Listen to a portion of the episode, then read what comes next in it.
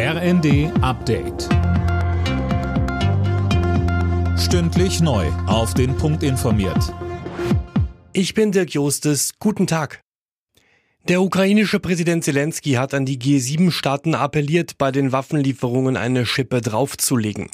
Sönke Röhling in der Videoschalte auf dem G7-Gipfel hat er auch ein klares Ziel formuliert. Ja, wie er sagt, muss das Ziel sein, den Krieg bis zum Winter zu beenden. Dafür braucht man unter anderem Luftabwehrsysteme. Schon in einer Videoansprache hat er in der Nacht moderne Raketensysteme gefordert und gewarnt, wenn das zu lange dauert, dann sei das nur eine Einladung an Russland weiterzumachen. Bundeskanzler Scholz hat am Morgen erklärt, dass man ja moderne Luftabwehrsysteme liefere. Noch hat aber nicht mal die Ausbildung der ukrainischen Soldaten daran begonnen. Und Experten sagen, vor September wird auch keines der Systeme ausgeliefert werden können. Der einmalige Heizkostenzuschuss für Geringverdiener wird jetzt ausgezahlt. Das hat Bauministerin Geiwitz erklärt. Studenten und Azubis bekommen 230, Wohngeldempfänger 270 Euro. Bundesweit erhalten rund 710.000 Haushalte Geld. In Nordrhein-Westfalen und Schleswig-Holstein werden die letzten Weichen für jeweils eine schwarz-grüne Landesregierung gestellt.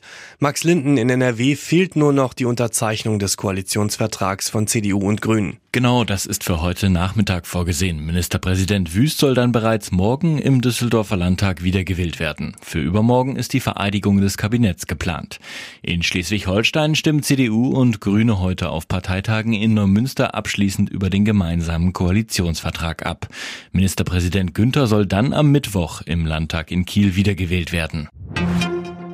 In Niedersachsen hat die Polizei im Haus einer 35-jährigen Frau über 110 Würge- und Giftschlangen beschlagnahmt. Sie wurden zum Teil nicht artgerecht gehalten. Aufgefallen ist das nur, weil die Besitzerin von einer Klapperschlange gebissen wurde und ins Krankenhaus musste.